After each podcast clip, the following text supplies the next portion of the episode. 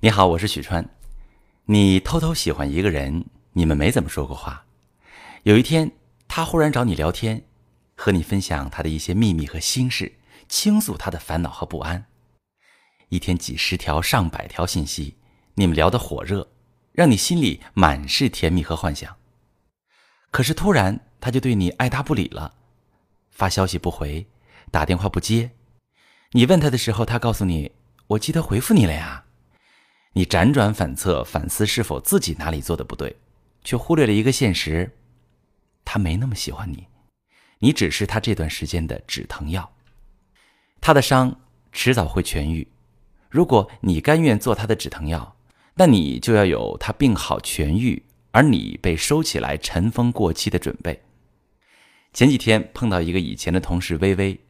他喜欢一个人整整十年，从高中遇见他一直到现在，偷偷的喜欢。他也知道微微喜欢他，但就是不戳破，一直装傻，和微微保持着忽远忽近的关系。微微说：“川哥，上个星期他忽然找我，约我出去吃饭，我很开心。后来几天他一直找我聊天，还约我出去玩儿虽然我知道他有一个感情稳定的女朋友。”但是我无法拒绝他的邀请，我也不想拒绝。能和他待在一起是我多年以来的梦想。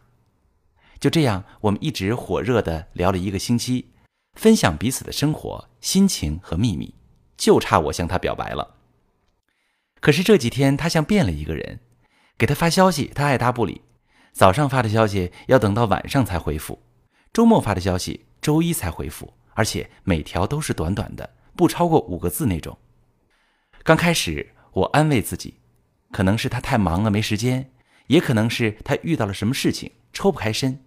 可是，一点开他的朋友圈，就能看见他刚发的动态，还有和别人之间热闹的互动评论，就像是二十四小时在线。可他对我就是一直隐身。我也打过电话问过他为什么不回消息，他说：“啊，我没有回复你吗？我以为我早就回复你了呢。”微微说：“后来我才知道。”原来那个时候他和女朋友分手了，心情不好，我感觉被他利用了一样。他只是想找一个人疗伤，就好像我是他的备胎，他用我去抚平他心灵的创伤。他的伤好了，就把我一脚踹开了。其实这种情况，我想对微微说：“你呀，连他的备胎都不算。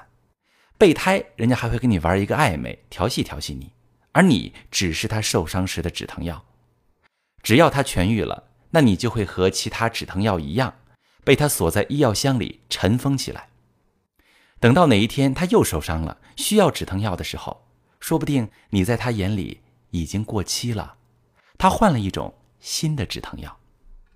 所以，如果你甘愿做这个止疼药，那你就要做好他病好痊愈，你被收起来或者过期的准备。你只是他一个星期的止疼药而已。而你却一遍遍幻想着有他之后的未来，幻想和他一起牵手看遍世间风景。人家只是受伤时找一个人倾诉一下而已，可你就像嗑了药，每天傻傻的关心人家的一切，让他的冷暖牵动你的心。可你不知道的是，人家收到你一条接一条的信息，想的是这个傻子怎么这么傻，就是空虚时玩一玩，他还当真了。你还在这儿幻想着你们的以后，说不定他早把你当成一个故事讲给了别人听，作为别人茶余饭后的消遣和笑料。其实这就是止疼药的命运。一个人突然联系你了，正常，他需要止疼药；突然不联系你了，也正常，他痊愈了。有一天又突然联系你了，更正常，你是个牌子好的止疼药。接着又不联系你了，依然正常，他有了新的止疼药。网上流行一句话，在爱情生物链的最底层，不是单相思，不是爱而不得，而是不知不觉中成了备胎，而比备胎更底层的是止疼药。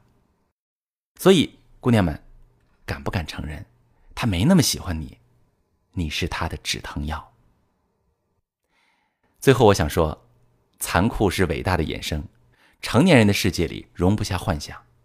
你承认他没那么爱你的残酷现实，才意味着你开始现实。你开始现实，真正的幸福就会出现在你前方，等待你的到来。